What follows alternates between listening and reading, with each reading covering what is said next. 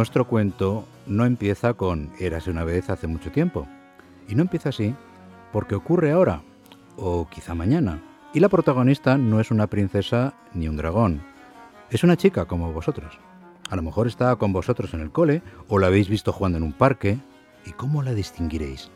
Porque se llama Paula y lleva un estuche muy grande para un instrumento musical. ¿Y qué pasa con Paula? Veréis.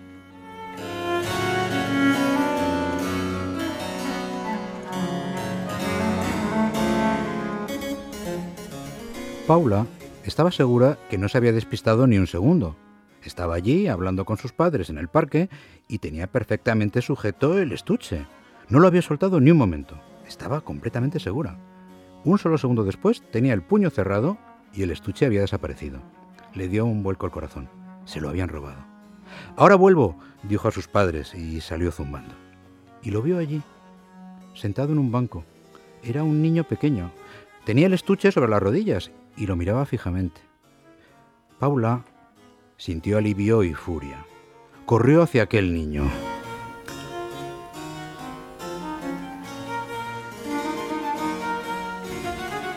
Un, momento. Aquel, aquel no era un niño. Era pequeño, sí. No más alto que un niño de siete años, pero no era un niño. Tenía unas piernas delgadas que balanceaba y unas manos de dedos larguísimos. Y hábiles, pensó Paula. No me he dado cuenta de cómo me lo ha quitado. Se acercó despacio a aquella persona tan rara. Acariciaba el estuche con aquellos dedos largos, movió la cabeza y sonrió. Fue una sonrisa de mil años, aunque en su piel no había ni una arruga. La persona rara levantó la vista y la miró. Los ojos eran de un verde tan intenso, si viera aquellos ojos entre las hojas de un árbol, éstas parecerían grises. Paula se acercó al banco y pudo verlo mejor. Su cuerpo era pequeño como un violín y tenía un pelo tan fino y tan claro que parecía deshacerse en el aire como niebla. Clavó en Paula aquella mirada verde sobre verde. Hola. Paula tragó saliva. ¿Estás enfadada? Claro que estaba enfadada. Se había llevado un susto enorme y aquella cosa de ojos verdes estaba ahí tan tranquila con su estuche en las rodillas. No te quería asustar ni hacerte enfadar. Solo es que necesitaba saber qué era esto.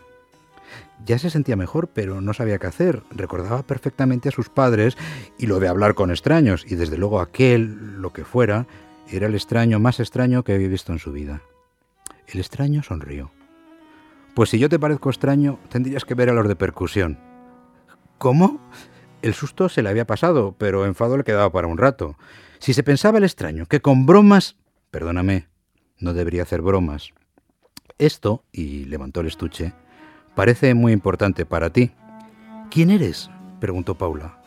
Oh, bueno, eso no importa mucho. A mí me interesa más saber qué hay en el estuche. Es mi viola. No parece una viola. Es una viola da gamba. Ah, ¿no te ríes? A mucha gente le hace gracia el nombre. ¿Gamba? ¡Qué rica! ¿Me la puedo comer? ¿Y no tienes una trompeta de calamares? La gente se cree muy graciosa. Se llama viola da gamba porque se sujeta con las piernas y pierna en italiano se dice gamba. Claro. Tú ya sabías eso, ¿verdad? El ser de la mirada verde dijo que sí con la cabeza. ¿A ti te gusta tu viola da gamba? Paula la miró. Sí, es decir, es difícil y llevo años y me quedan muchos más. A veces... ¿Sí? A veces no sé. ¿Puedo verla? Y el extraño le dio el estuche a Paula. Ella se lo pensó, pero al final se sentó. Desde luego el extraño no parecía peligroso, si no contaba que parecía leerle la mente. Abrió el estuche y sacó la viola. Vaya, es una bonita viola da gamba. Sí.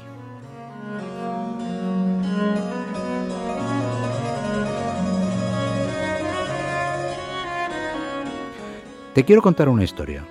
Un cuento, dijo Paula. Creo que soy ya mayor para... Ah, ya eres mayor para cuentos. Una pena, porque hay muchos cuentos debajo de las piedras, en el agua de los ríos. Una pena, en fin. No, perdona, me gustaría oír tu cuento. Bien, esta es la historia de dos árboles, un arce y un abeto. Ya sabes, el abeto es como un árbol de Navidad y el arce tiene hojas como manos y eso. Nacieron casi a la vez, el uno al lado del otro. Crecieron y crecieron durante años. En invierno, el arce perdía las hojas y se dormía, pero el abeto seguía tan campante y tan verde. Cuando el arce despertaba en primavera, su amigo el abeto le contaba todo lo que había ocurrido durante el invierno. Y no es que pasara mucho. Todos los años eran muy parecidos. Pero esto no importaba a los dos árboles. Les gustaba la lluvia, el viento, ver nacer la hierba y ponerse amarilla, mirar las nubes y darle sombra a los animales en verano. Un día ocurrió algo terrible. Un día llegaron los hombres y con hachas cortaron a los dos amigos. Después de cien años, uno al lado del otro, viendo pasar las nubes, oyendo caer la lluvia y soplar el viento, allí estaban los dos, tumbados. En lugar de quejarse, se animaban el uno al otro, para no tener miedo. Ahora estaban apilados con otros troncos y las cosas ocurrían como en un largo sueño. ¿Es un cuento triste? interrumpió Paula. No sé si me gustan los cuentos que terminan mal. No hay cuentos siempre tristes y siempre alegres, dijo el ser. ¿Quieres que siga? Paula asintió con la cabeza. El tronco de arce y el de abeto no entendían por qué les hacían aquello. ¿Por qué hacían aquello los hombres? Los dos troncos pensaban que no había nada bueno en los hombres, los troncos de arce y abeto no podían odiar porque nadie les había enseñado a hacerlo, pero los hombres no les gustaban nada.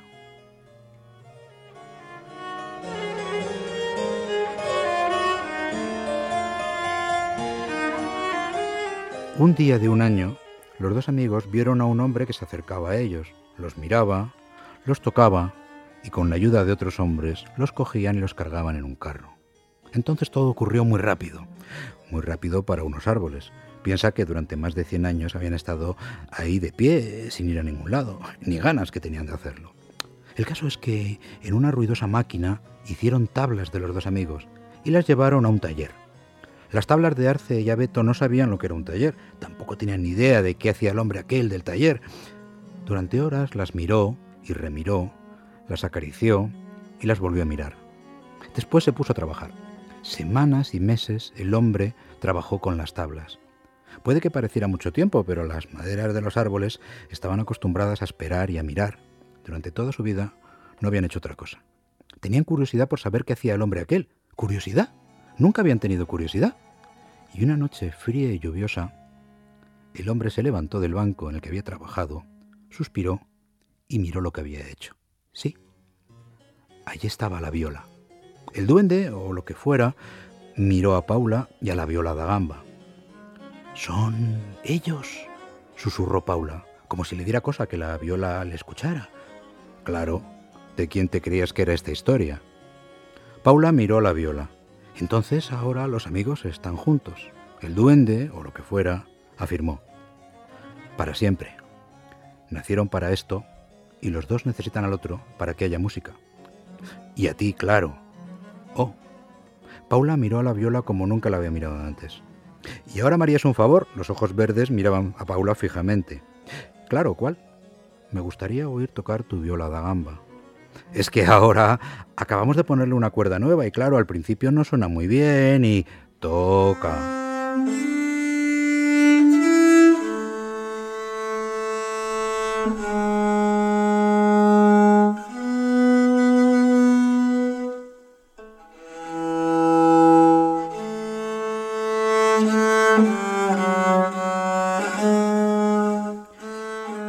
Paula tocó, en su música estaba el viento en las hojas de los árboles y el crujir de las ramas. Había nubes, nieve, sol y la charla de los pájaros. Paula, ¿qué música es esa? Paula se detuvo y, levantó la vista. El duende o lo que fuera aquel ser ya no estaba. En su lugar estaban sus padres, mirándola con curiosidad. No lo sé, creo que es la música de la viola. ¿De la viola? Sí, es música que he encontrado dentro de ella. Creo que es la música de ellos. De ellos. Papá, mamá, algún día os contaré la historia de mi viola. Es bonita, pero algo triste, como todas las historias de verdad. Y este es el final del cuento y el principio de una amistad.